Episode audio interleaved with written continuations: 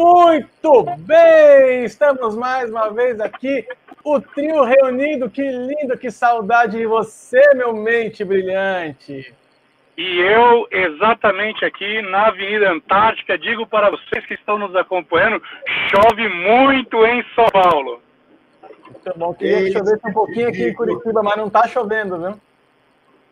Eis que te digo, chove. muito bom, muito bom. Então, pessoal, muito boa noite. Mais uma vez, sejam todos muito bem-vindos. 22 horas em ponto, horário de Brasília. Estamos aqui mais uma vez ao vivo com a nossa roda de parola com o canal Os Paroleiros. Dessa vez, parola de número 31. Estamos encerrando aqui o mês de dezembro, dia 29 de dezembro. O ano está acabando. Ufa! Pensei que não ia acabar nunca esse ano, meninos. Ó, eu tô com medo de chegar dia 31 de dezembro, na hora que virar por dia. A gente vê que vai, passou pro dia 32. Né? Viu? O, o, ninguém falou para vocês que era para vir de branco? O pessoal da produção não avisou que era para vir de branco? Poxa, não, não, não. ó, se der azar ano que vem, a culpa é dos seis, então. O pessoal avisou. O meu medo, o meu medo, o meu medo é o ano que vem se tornar igual os, igual os modelos do iPhone. iPhone Mini, iPhone Pro, iPhone Pro Max. Imagina se virar 2022 Pro e depois 2022 Pro Max. Aí lascou, né? Misericórdia. Ah, louco. Meninos, vamos, vamos começar a nossa roda de parola, então? É, então, como disse, parola 31, né? Nós estamos encerrando aqui o mês de dezembro, que é o nosso tema Advento. E aí, nós vamos falar hoje especificamente sobre o último trecho de Isaías 9, versículo 6, que fala sobre o príncipe da paz. Então, para você que está nos acompanhando aí, estamos chegando no último, no último tema, né? Uma sequência, nós estamos aqui na nossa quarta semana. Para você que está chegando agora, acompanhe aqui, ó. No nosso card vai aparecer aqui em cima daqui a pouco o link para os vídeos anteriores do, do mês do Advento. Então, nós começamos a primeira semana falando sobre uma introdução histórica e bíblica a respeito do capítulo 9 de Isaías, qual é o seu contexto. Depois, na segunda semana, falamos sobre o maravilhoso conselheiro. Depois, falamos sobre o Deus forte. Semana passada, falamos sobre o Pai da eternidade. E hoje, então, vamos encerrar esse mês falando sobre o Príncipe da Paz. Meninos, paz é uma coisa que todo mundo procura e todo mundo gosta de falar, chegando principalmente no final do ano, né? É um ano tão complicado, um ano de tantas confusões, um ano de tanta é, é, guerra com as circunstâncias, é, como é difícil a gente encontrar a, a, a, paz em momentos como esse, né? E aí Isaías vem então no capítulo 9 e profetiza a respeito de Cristo, dizendo que ele seria o príncipe da paz. É, o Paulinho sempre está começando essas rodas, Luizinho, eu vou só dar uma, uma palhinha para você, como você não apareceu o mês inteiro, então eu vou só explicar como é que está funcionando. O Paulinho agora ele dá uma, uma introdução básica. Né? O termo do hebraico, só para a gente estar tá, é, é, nivelado a partir do tema, a partir do assunto, é, faz um pouquinho de silêncio agora, só para não atrapalhar ele, tá bom? Paulinho, fala para a gente aí. Ainda bem que nós vamos falar de paz, não é, Arthur? A paz do Senhor, irmão Wilson. Olha, foi embora, fugiu cortou a câmera, até fugiu, fugiu. Ai, meu Deus, muito bom, muito bom. Seja bem-vindo, Wilcinho. Que bom ter você aqui com a gente. O certo, o certo, era a gente nem falar nada hoje, Arthur. Sabe por quê? Porque, ó, é uma hora de parola por semana, nós somos em três, dá 20 minutos para cada um. O Wilson está devendo, ele está devendo sozinho, acho que umas três ou quatro parolas quatro semanas ele está devendo. De 20 minutos, quatro. é uma hora e 20 minutos está devendo de, de papo. Então, ele está devendo uma parola e meia, quase. Né? Tá certo. Então, mas tá bom, vai, vamos, vamos trabalhar, depois a gente discute isso lá no RH. É, aí depois faz o parola na casa da Cristina, né? Porque isso aqui tá parecendo caso de Cristina, né? Casos de família. É, caso de família, é. É o, R, é o RDM, é o recurso dos mano. Recurso dos mano, é. Muito bom. Maravilha, gente. Uh, eu, eu, acho, eu acho peculiar é, a gente a gente colocar um, um, um, a gente trazer um entendimento, Arthur, sobre tudo daquilo que foi a nossa motivação ao colocarmos esse tema, né, no final do ano. Porque falar, falar do advento, nós teríamos inúmeros textos, diversos textos na palavra de Deus para falar. Até textos, quem sabe, mais, mais diretos, mais diretivos, naquilo que diz respeito ao, ao, ao momento do advento em si. Né? É, podíamos pegar trechos do Novo Testamento e trabalhar é, questões assim muito diretas, uh, ligadas diretamente a Cristo. Né? Uh, no entanto, escolhemos um texto profético e eu acho que essa última essa última parte do versículo 6, quem sabe tenha sido assim o grande motivo da gente escolher esse texto para esse bate-papo, né? Por quê? Porque a gente partiu entre nós ali no nosso off, né?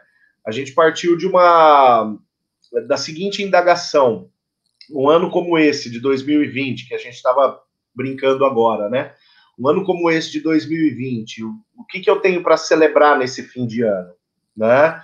O, que, que festa eu tenho para fazer neste período de festas, né?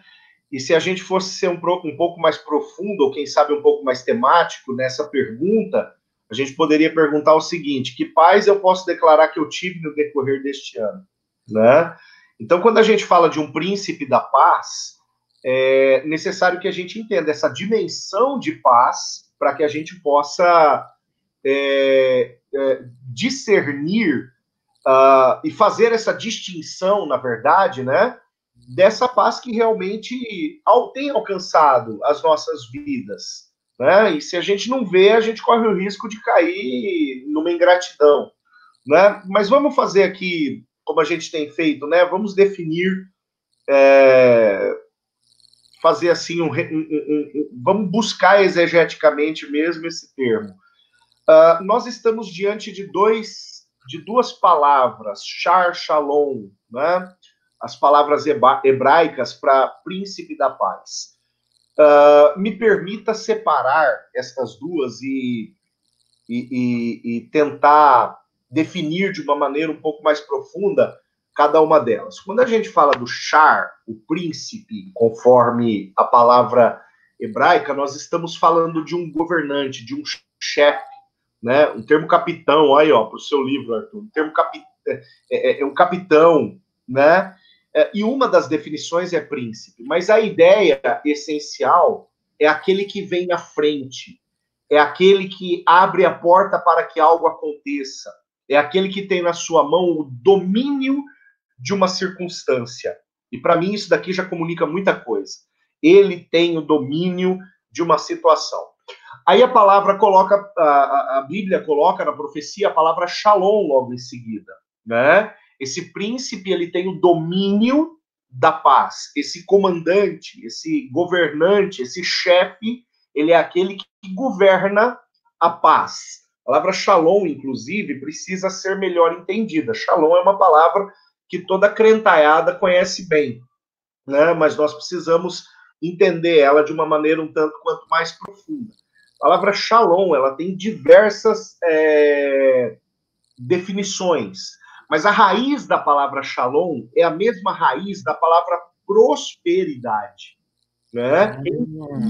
Nosso próximo tema, inclusive, né? Já é uma chave aí para a gente falar do nosso próximo do nosso próximo tema. Uh, e como príncipe da paz, como Char Shalom, como aquele que está é, no comando de uma dimensão de prosperidade, de uma, de, de uma dimensão de bem-estar. Uh, ele é aquele, conforme o entendimento agora um pouco mais profundo, que abre a porta, que proporciona para nós a possibilidade de alcançarmos a, a prosperidade. O que vem a ser prosperidade. Agora, já pensando de uma forma um pouco mais profunda nesse segundo termo.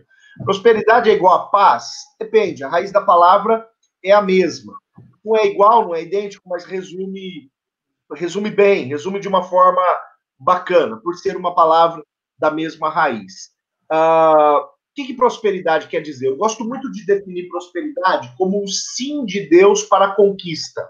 Né? Nós vemos hoje uma teologia de prosperidade um tanto quanto estranha, na qual a prosperidade ela cai do céu no colo do crente, como se Deus tivesse alguma obrigação né, de abençoar as pessoas, de responder às pessoas, de fazer coisas pelas pessoas e de proporcionar que as pessoas alcancem é, os seus sonhos, os seus projetos pessoais. Na verdade, a prosperidade não quer dizer isso. Prosperidade ela quer dizer a autorização de Deus, né, dentro dessa, é, é, dessa, dessa etimologia, desse significado da raiz dessa palavra, a autorização de Deus para que eu conquiste algo, né? Então, eu preciso correr atrás? Sim, eu preciso correr atrás, tem a minha parcela de, de responsabilidade aqui, e ela é muito grande, mas eu preciso correr atrás disso. No entanto, eu continuo definindo prosperidade lá quando a gente estiver nas primeiras parolas de janeiro conversando acerca desse assunto. Pensando nesses dois termos, Char Shalom, príncipe, é, príncipe da paz, o chefe, ah, o detentor da paz. A palavra ela não quer dizer que a partir de Cristo tudo aquilo que acontece é paz. Eu acho que dá para a gente discutir logo depois o que vem a ser a paz no nosso entendimento. Mas, na verdade, o que a palavra quer dizer é que nele estão abertas as possibilidades para que eu viva de maneira próspera, para que eu viva com o sim de Deus, para que eu viva com a autorização de Deus para conquistar, com a autorização de Deus para vencer tempos maus a despeito dos tempos, a despeito dos momentos, a despeito da circunstância, né? Mas vencer estes momentos é, a despeito delas. Eu penso que em, em tom de definição, Arthur, é mais ou menos por aqui.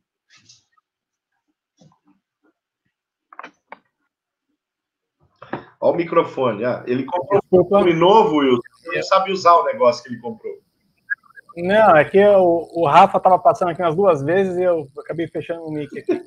É, eu acho que é importante a gente estar tá pontuando algumas coisas. O que eu acho bonito é, que o Arthur tá parecendo o William Bonner mesmo, né, cara? Tá com o microfone na lapela, cara. Cara, é. a gente tem que aprender. Eu tava falando pro Paulinho, antes de você chegar, que, assim, a gente tá com 31 parolas. Brincando, brincando, nós estamos indo já para sete meses com isso aqui, né? É verdade. Então, é, 2021 está aí e eu creio que se a gente conseguiu fazer tudo aquilo que a gente conseguiu fazer com o vento contra, imagina o ano que vem com o vento a favor, o que, que a gente não faz, gente? Novas altitudes, é? hein? Então, é, eu estou assim, pesquisando bastante. Rede aberta que bastante. nos espere. A TV aberta que nos espere. Eu estou estudando bastante a respeito até de iluminação, tá? Mostrando para o Paulinho o set de iluminação que eu fiz aqui para poder é, fazer uma captação melhor de, de imagem, de som, enfim. Ano que vem Caiu temos novidades bacanas aí. Ele derrubou a energia do prédio. Não, derrubei tudo. Até. Mas, mas voltando ao assunto é, da, da, questão da parola, eu acho bacana a gente é, fazer uma pontuação aqui, até a gente fazer uma, uma troca de figurinhas, é, porque é, há uma conceituação muito equivocada a respeito de paz, né? o que é paz para um não é paz para outro, e aí, em tempos modernos como o nosso, onde tudo é relativo, a gente começa a relativizar até o que é paz num ponto de vista bíblico, né? Então, se a gente for pegar lá, por exemplo, na passagem de Isaías, é, Isaías 9, o Paulinho pegou um negócio muito interessante, que é a palavra shalom. Shalom é uma palavra extremamente ampla, assim como o Wilson ele gosta muito de falar a respeito da palavra sozo, né, que é a palavra de salvação, tem uns 15, 20 conceitos dentro da palavra sozo. E a palavra shalom não é diferente.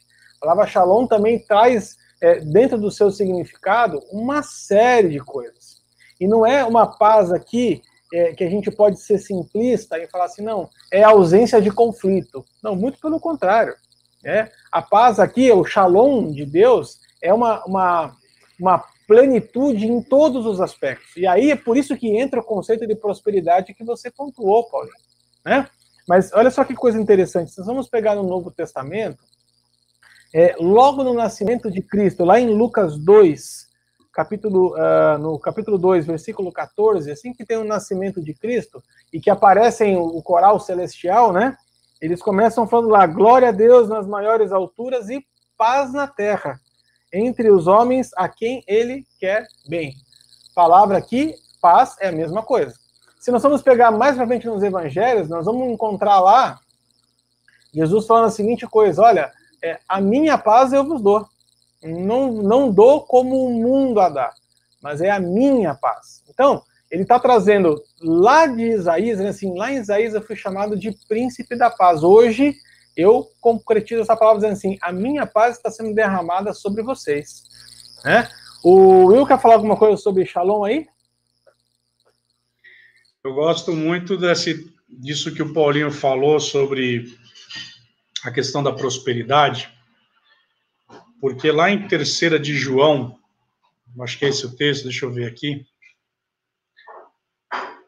vai falar algo que fala assim, terceira de João, capítulo 1, só tem um capítulo, né? E vai falar assim: é, o presbítero amado Gaio, a quem eu amo, na verdade, amado, acima de tudo, faço votos por tua prosperidade e saúde, assim como é próspera a tua alma.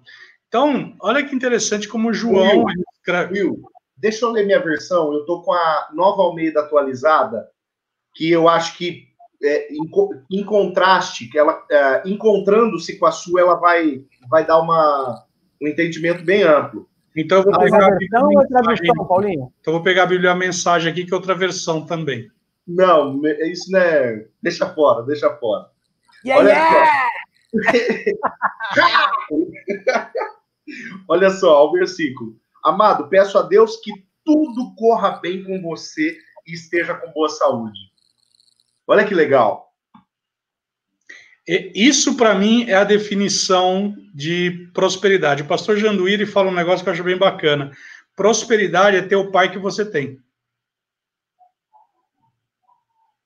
Essa é a, é a maior definição de prosperidade, né? Prosperidade é ter o pai que você tem.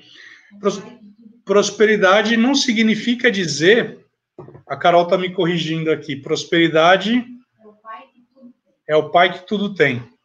Né? Isso ah. mostra. Agora, deixa eu. Sobre isso, né? Sobre a questão da prosperidade. Eu acho interessante quando nós vamos debater sobre prosperidade, porque infelizmente algumas pessoas trouxeram o entendimento, deturparam, né, Paulinho? a questão de prosperidade. Nós vamos falar isso na nossa próxima parola, sem essa caneca do Arthur aí, falando sorria, sorria, sorria. Faça jus ao teu microfone de lapela. né? É, porque quando nós vamos falar de prosperidade, basicamente nós vamos falar sobre você ter ampla suficiência. Ou seja, o que significa você ter ampla suficiência? Significa você ser rico? Não, nós vamos aprender isso na nossa próxima parola, né?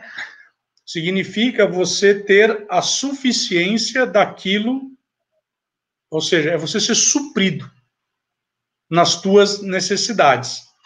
E é, infelizmente, a gente acaba entrando num debate aí, quando as pessoas vão falar sobre teologia da prosperidade, que é você ser rico, e não é verdade isso, né? É uma consequência você ter uma vida abastada? Pode até ser, mas a palavra do Senhor também vai dizer lá em Provérbios, de uma forma que eu gosto muito, que vale muito mais um prato de hortaliça do que um boi cevado. Então, será que eu ter um boi cevado dentro da minha casa me torna próspero? A palavra vai falar que não. Porque o boi cevado, o boi cevado na minha casa vai trazer muita contenda, ao passo que um prato de hortaliça vai me trazer paz. Então, veja, olha que interessante a, a, como o, o escritor de Provérbios ele traz a questão da prosperidade. Isso para nós é algo que a gente tem que abrir muito a nossa concepção a respeito disso, para que a gente não confunda. Muitas vezes a gente olha uma pessoa que ela tem muito dinheiro, a gente fala assim, rapaz, essa pessoa é muito próspera. Mas a palavra do Senhor vai dizer que essa pessoa, ela não consegue dormir à noite. E a palavra do Senhor ainda vai dizer, né, que um homem que ele é próspero, ele dorme porque ele sabe que aos seus ele dá enquanto dorme. Não significa dizer que você vai ficar dormindo a noite toda, né? mas significa dizer, é, as pessoas também confundem isso, né? né? O próprio autor de Provérbios fala assim: vai ter lá com a formiga. E a gente tem que ter muita maturidade em relação a isso. Então, quando falamos de prosperidade, quando falamos de shalom, é, invariavelmente, nós vamos falar sobre Isaías 53, verso 4 e 5, que ele fala que a paz, né? É, é, vamos pegar o texto para a gente ler. Já que vocês falaram para mim que eu estou devendo aí uma palavra para o alimento, vocês vão ter que me aguentar falando aqui mesmo. Inclusive, o irmão Martins não estava no culto hoje, depois ele vai ter que ir lá no gabinete. Aí ele fala assim, ó. Certamente, ele tomou sobre si as nossas enfermidades, nossas dores, levou sobre si. Aí ele fala no verso 5: Mas ele foi traspassado pelas nossas transgressões e moído pelas nossas iniquidades. O castigo que nos traz a paz estava sobre ele. E essa palavra paz aqui é shalom. Então, já que o Arthur ele tocou no texto Soso, quando nós vamos ver o castigo que nos traz a paz, aqui ele está falando sobre o sacrifício de Cristo, né? E Shalom significa prosperidade, significa segurança, significa saúde, significa sossego, significa estado de paz. Não significa que eu e você não teremos problemas, mas significa que nós vamos passar pelo vale da sombra da morte, porque o Senhor ele é conosco. Isso para mim é Shalom.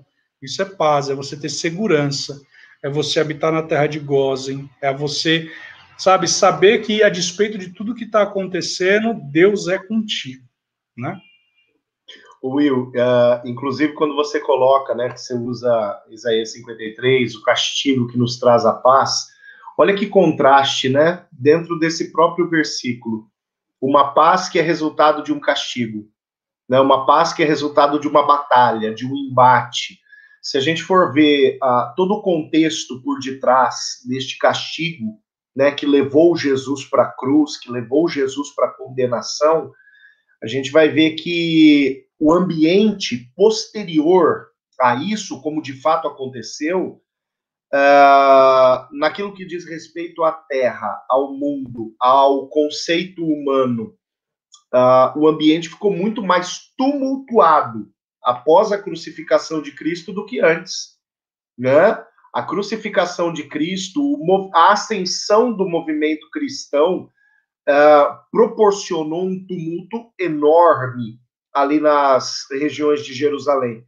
Tanto que lá em Atos 8, a gente conhece a história da dispersão, da perseguição, é, isso se torna uh, insuportável, já não era mais possível ser é, é, é Jerusalém comportar cristãos e os religiosos judeus, né? Os, os, os doutores da lei do judaísmo e os seus adeptos. Tanto que então se desencadeia aquela grande perseguição.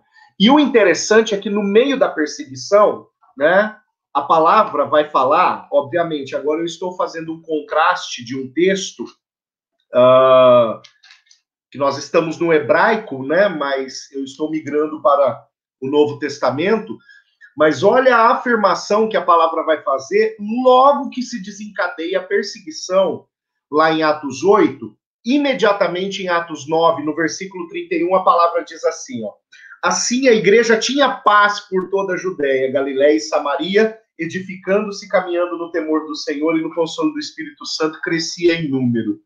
Então, a igreja crescia, ela estava alinhada com aquilo que era o projeto original de Jesus uh, no que diz respeito à missão, né? Judéia, Galiléia, Samaria, confins da terra, mas ela estava debaixo de perseguição. Todos os cristãos estavam debaixo de ameaça.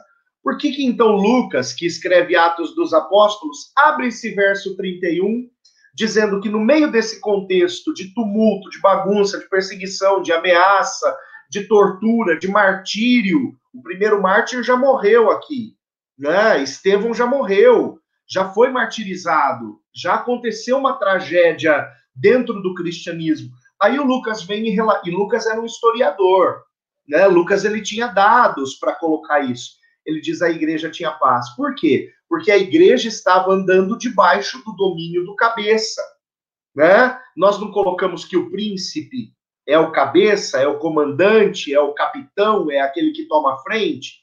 O que, que este príncipe tinha dito para essa igreja? Que o lugar dessa igreja era em Judéia, Samaria, nos confins da terra, fazendo o quê? Pregando o evangelho. Aí você vê Atos 9:31, todas as coisas estão acontecendo. O evangelho está sendo pregado, eles estão indo para a Judéia, eles estão indo para Samaria, eles estão indo para os confins da terra, né? A perseguição aqui é só um detalhe. A, a hostilidade é só um detalhe, né? Mas por conta de, deles estarem na condição que deveriam estar, Lucas registra, eles tinham paz. Olha que coisa linda. Sim, eu, eu acho uma coisa que a gente até podia pontuar também, né? É, eu até falei que a, a paz aqui, nesse sentido, não é uma ausência de conflitos, mas é a solução dentro do conflito, né? É, a gente vai ver aqui que o próprio ministério de Jesus, né? E aí eu vou trazer aqui de volta o texto de Isaías, de é, príncipe da paz, a palavra fala aqui e, e, sobre a paz com Deus e a paz de Deus, né? Então, o, o, pecado que nos separava de Deus e nos fazia separação com Ele, é, nos fazia inimigo, né? Então, com o sacrifício de Cristo, com a chegada de Cristo, o seu sacrifício, é, começou a fazer com que nós tivéssemos paz com Deus de volta, não é verdade? Então, é, a, a, própria vinda dele fez uma, uma reconexão com Deus. Então, a paz de Cristo é uma paz com Deus. Nós, também nós vamos ver lá em Filipenses ou também em Colossenses que algumas passagens você vai falar assim que a paz de Cristo, é, por exemplo, lá em, em, Colossenses né, 3, vai falar assim que a paz de Cristo seja o árbitro do vosso coração. Em Filipenses 4, por exemplo, vai falar a respeito de paz também e que a paz de Deus, que excede todo entendimento, guardará o seu coração em Cristo. Então, assim, é, a paz com Deus e a paz de Deus também são conceitos diferentes que é importante a gente uh, pontuar um pouquinho, né?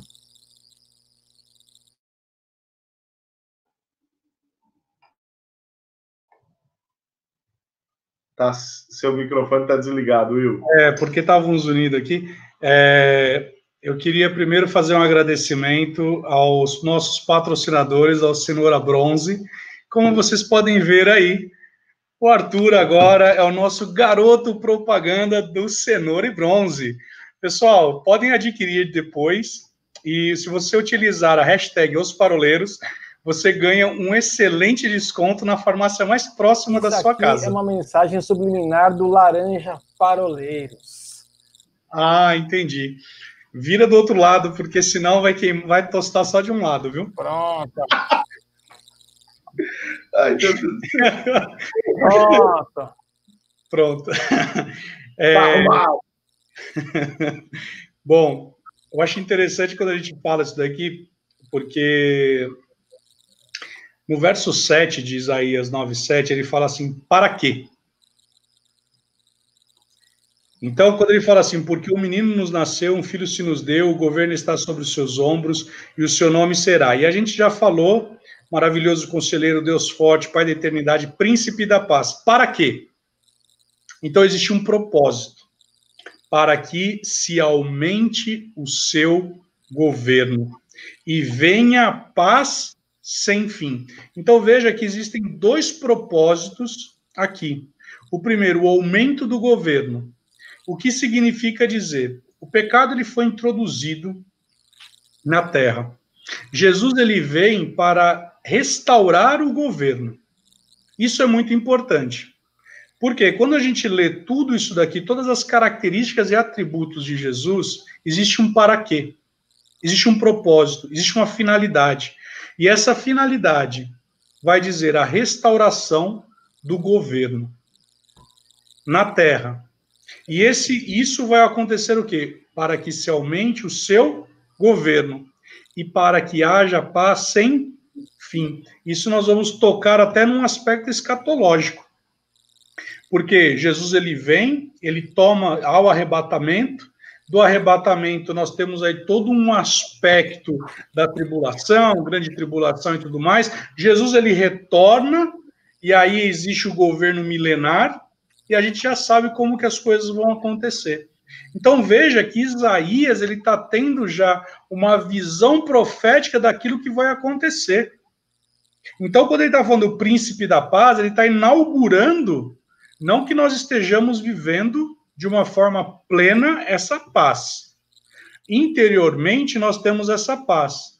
E aí, quando nós vamos falar sobre o árbitro do nosso coração, a paz que funciona como árbitro no nosso coração, nós já começamos a experimentar dessa paz, mas não na sua, não no seu pleroma, não na sua plenitude, que nós viveremos num governo milenar. Veja, então, nós vamos ver que o profeta Isaías ele está tendo uma visão, uma profecia daquilo que vai acontecer no futuro, e nós vamos ver a igreja ela tomando a sua posição.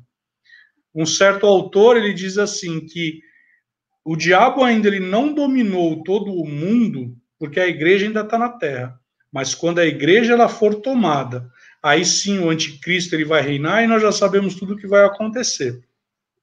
Então, o árbitro do nosso coração, muitas vezes, eu gosto muito de uma ilustração, se eu não me engano, no próprio Jesus Cop teve uma ilustração a respeito disso, que ele fala sobre o árbitro do coração, que a gente utiliza muito isso daí para trazer, ah, deixa eu ver se tem paz no meu coração para tomar essa decisão, quando na verdade o texto não está falando sobre isso né?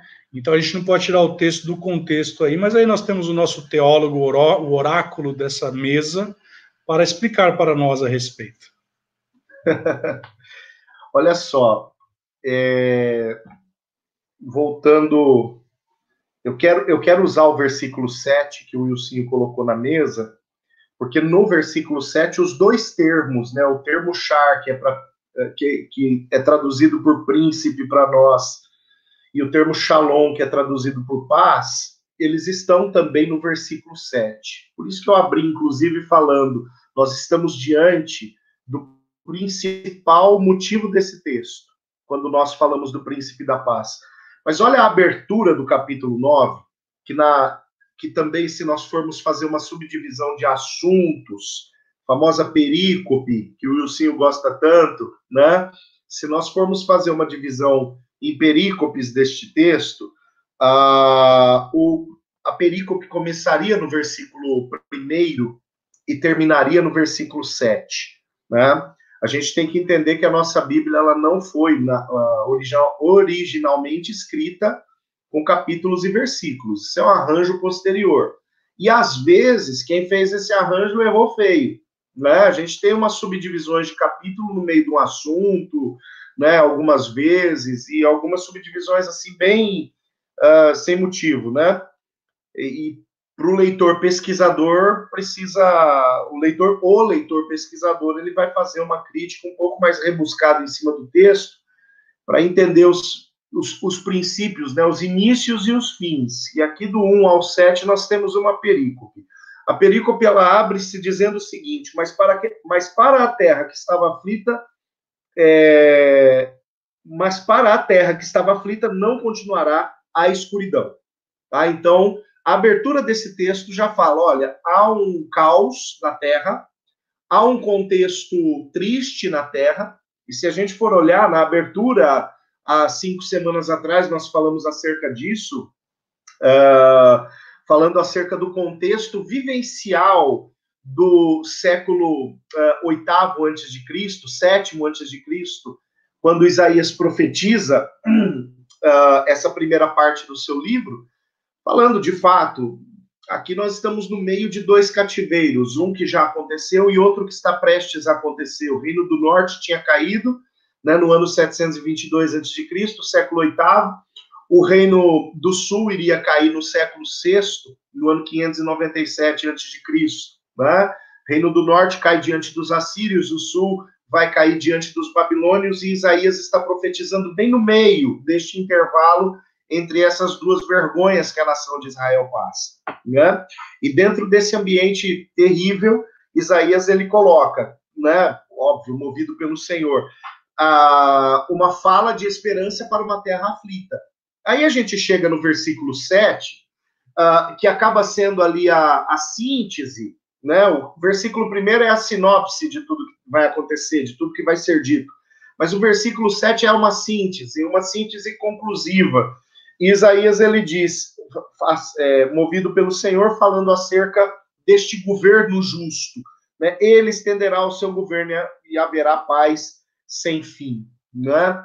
Ah, o estender do governo, me permita dar uma, uma complementada, complementar um pouquinho é, a partir de um outro ponto de vista naquilo que o Wilson falou, o estender do governo, ele aponta muito para o que é o cristianismo.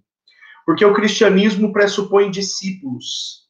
Jesus ele chama os seus seguidores para uma dimensão de discipulado, de reprodução daquilo que ele fez.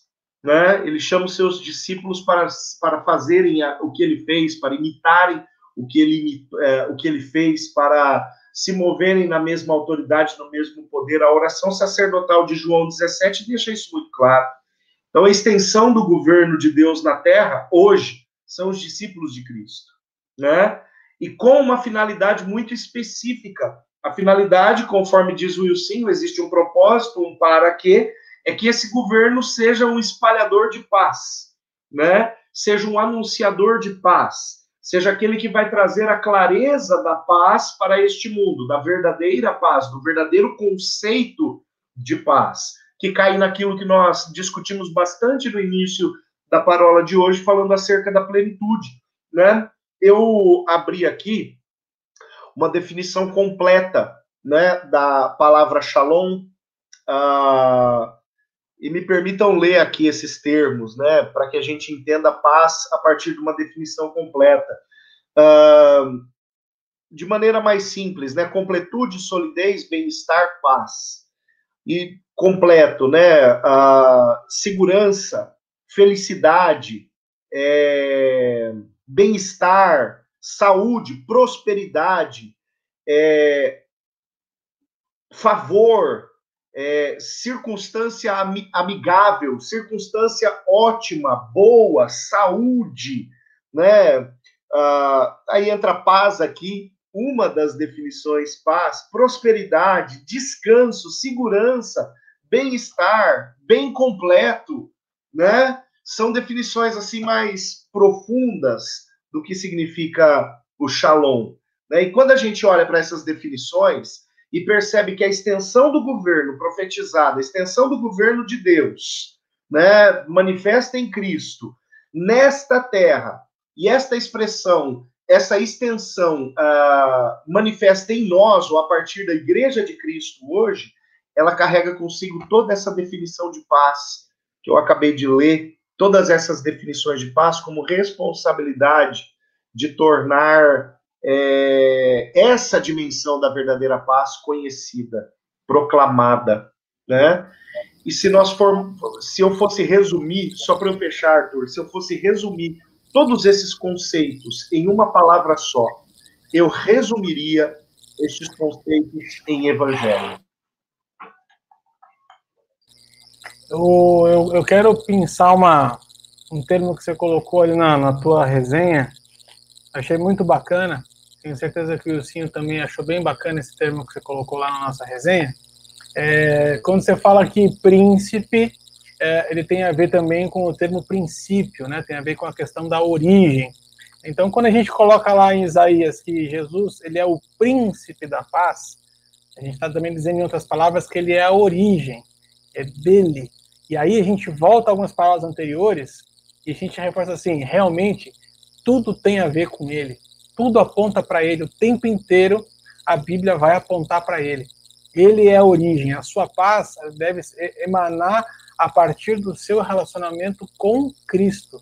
Nada mais além disso. Né? Não é a circunstância, não é o governante, não é nada que vai determinar é, o, que, que, o que, que vai ser a sua paz. Mas é o seu relacionamento com Cristo que vai determinar até onde a tua paz vai. Né? Will? É. Will, ele tá mastigando a alface dele. Ele tá comendo prato de hortaliças. É porque, cara, eu ouvindo esse grilo aqui na, no nosso, no nosso, na nossa tá parola, eu lembrei. Parola? Tá dando... Ah, cara, eu tô me lembrando aqui de João Batista, cara, que ele se vestia de. Pele de urso. De pele, como é? Pele, pele de urso. De... Pele, é, exatamente, e comia gafanhoto, cara. Pessoal, esse, esse, essa nossa parola não é patrocinada pela Wish, tá bom? Não é. Mas hashtag, hashtag não compre coisas da China. Gente, bom, a respeito disso que vocês falaram, é, eu gosto, eu gosto quando a gente vai olhar sobre príncipe, de fato ele vai falar sobre princípio, ele vai falar sobre o início, ele vai falar sobre inauguração, mas também essa palavra príncipe ele vai dar a conotação de diretoria, de governo, de administração, daquele que exerce autoridade. E aí, se você voltar algumas parolas atrás, você vai falar sobre o Pai da Eternidade, que também fala sobre um governo, ele fala sobre uma administração. E o que me remove, por isso que eu volto a bater no ponto, para que aumente o seu governo. Então veja que o texto ele fala duas vezes sobre nós estarmos debaixo de um governo, nós estarmos debaixo de uma administração. Não é à toa que em Colossenses 1,13 vai dizer que nós estávamos no império das trevas e fomos transportados para o reino.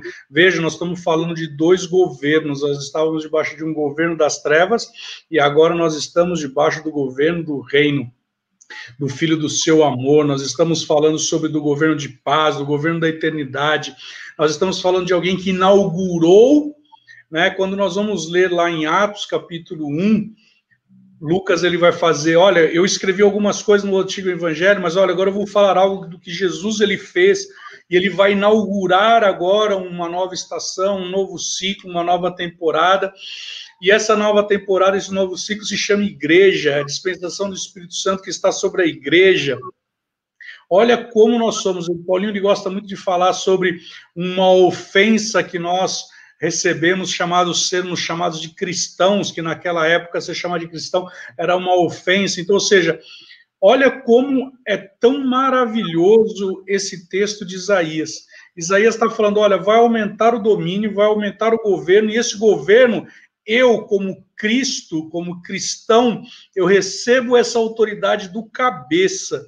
E nós exerceremos autoridade sobre pisar em serpentes e escorpião.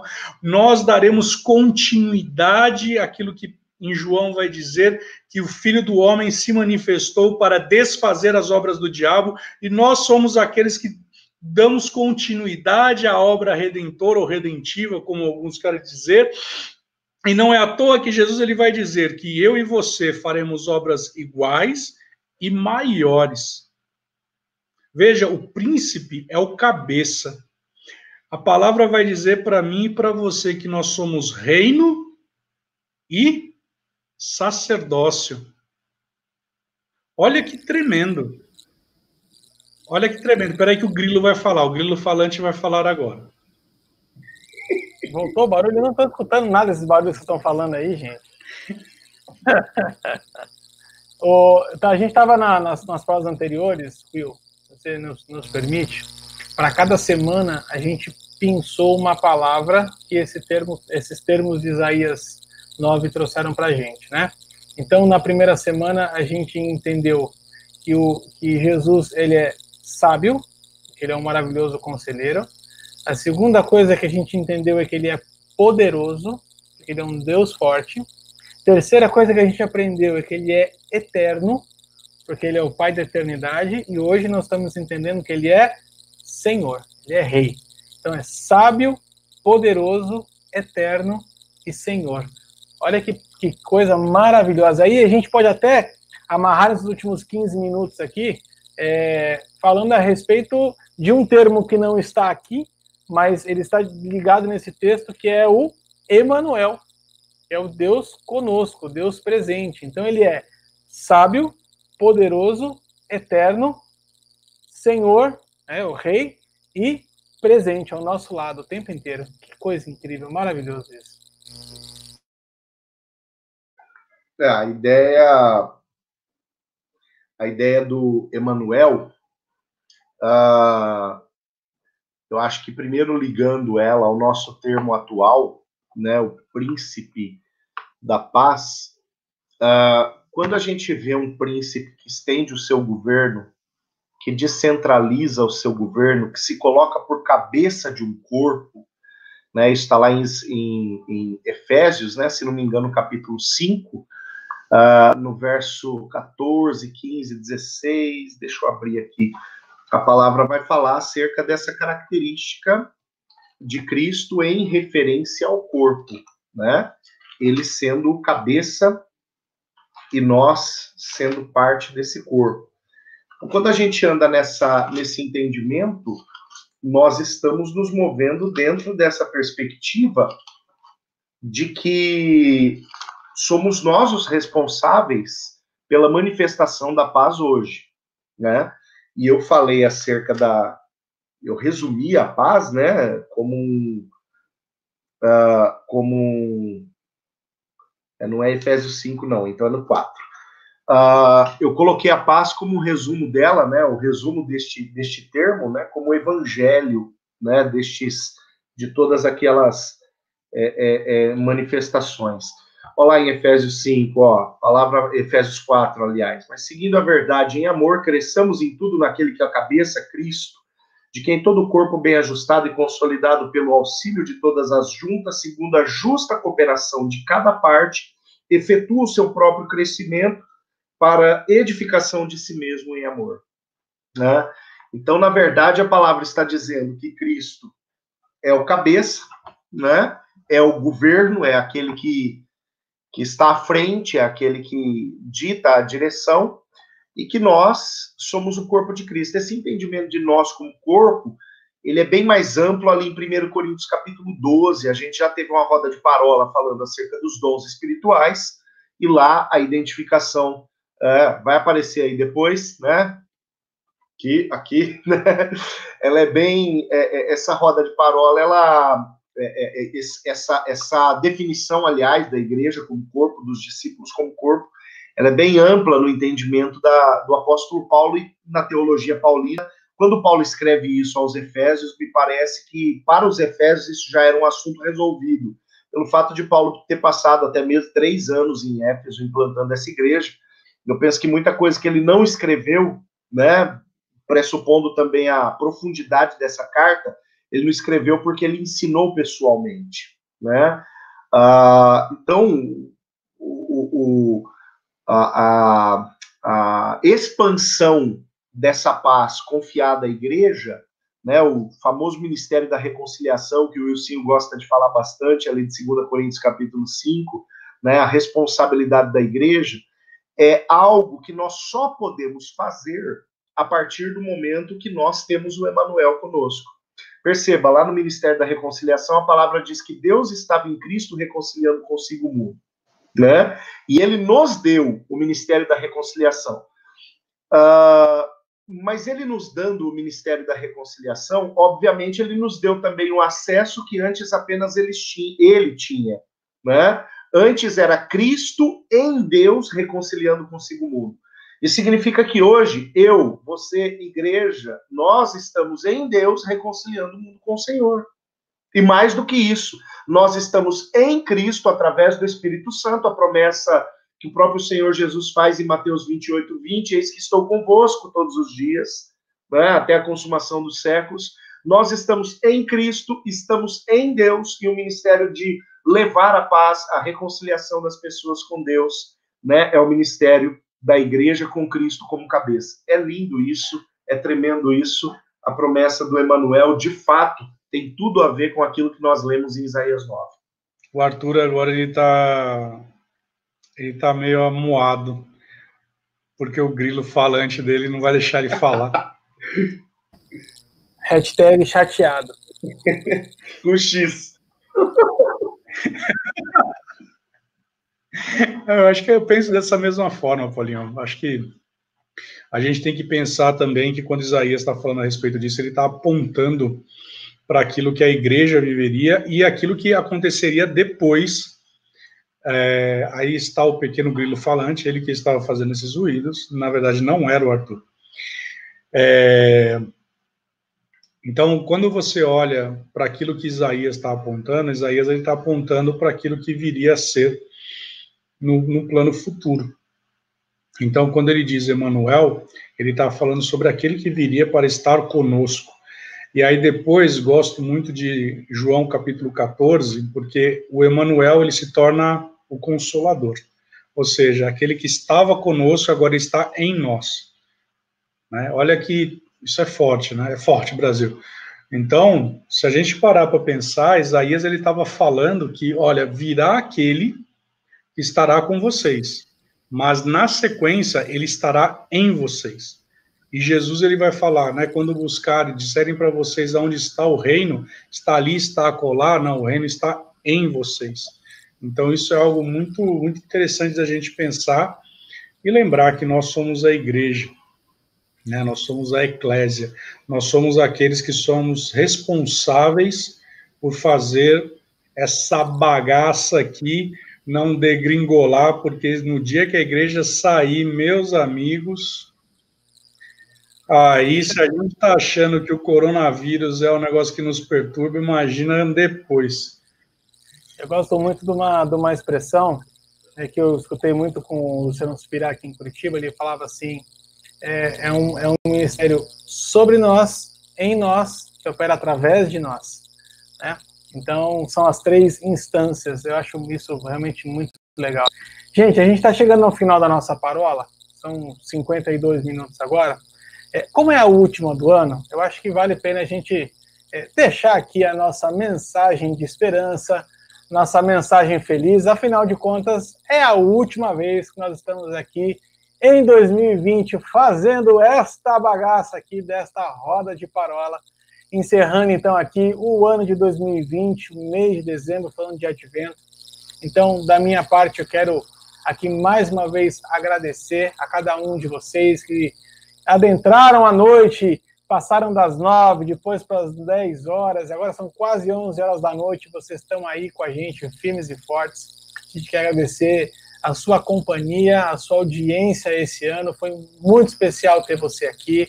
É, a gente tem conversado aqui, a, a, quando não é gravado, a gente conversa por fora, e a gente realmente tem assim, um coração muito agradecido, muito grato pela presença e a participação de cada um de vocês. E aí eu repito aquilo que eu falei no começo da parola. Se em 2020 a gente conseguiu fazer tudo isso que a gente fez com vento contrário, imagina o ano que vem com vento a favor, o que, que não vai ser, hein, meninos? Verdade, verdade. Gente, olha só. Uh, toda grande vitória só é grande por conta da, do tamanho da luta. Não existem grandes vitórias sem grandes lutas. A vitória sempre é proporcional ao tamanho da luta. 2020 foi uma grande luta. E pela graça de Deus, pela graça do nosso Senhor, nós vencemos essa luta, né? Alguns é, tiveram fragilidades nas suas questões profissionais, alguns tiveram fragilidades nas suas questões familiares, alguns tiveram perdas, outros tiveram, quem sabe, o receio de é, é, o receio por ter contraído o Covid, né? Eu passei por isso. Eu fiz algumas rodas de parola aqui infectado e graças a Deus venci e o Covid há mais de um mês. Glórias a Deus por isso. Foi um ano difícil para todos nós, né? Mas como eu disse, a vitória grande só é possível quando a luta é grande. E você que está com a gente, glórias a Deus, dê glórias a Deus porque você venceu esse ano difícil. Deus abençoe sua vida. 2021 promete. Amém. Eu estava. Hoje o pastor Janduí me deu a oportunidade de pregar lá na igreja e eu comecei falando algo, né? falando sobre Ebenezer. Até aqui o Senhor nos ajudou. E no Novo Testamento nós vamos ver lá Paulo falando que em Cristo Jesus nós somos mais do que vencedores. Então veja como foi forte, né? Então até aqui o Senhor nos ajudou. Então nós temos motivos para nos para nós louvarmos a Deus. Além disso, gosto muito de falar a respeito sobre a terra de Gozen. Foi porque a terra de Gozen é a terra onde o Senhor ele protegeu o povo de Israel. Havia morte, havia destruição no Egito, mas em Gozen havia prosperidade, havia proteção, havia cobertura.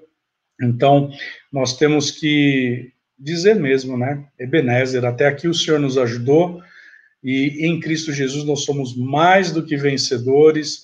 E eu creio mesmo, como a palavra que tem vindo ao nosso coração é que nós vamos entrar numa década nova, nós vamos entrar num momento novo, num ciclo novo, e que a gente possa, nesses três últimos dias aqui que comporta esse ano, a gente fazer um exame mesmo, né? Como disse o profeta, como disse o salmista, sonde conhece meu coração, vê se há em mim algum caminho mal, para que a gente possa entrar mesmo, né? Nesse ano de 2021, tirando a brincadeira que nós fizemos no início, que não seja 2020 fase 2, que não seja 2020 é, Pro, 2020 Pro Max, mas que de fato, de verdade, a gente tenha consciência de que até aqui o Senhor nos ajudou e que em Cristo Jesus nós somos mais do que vencedores.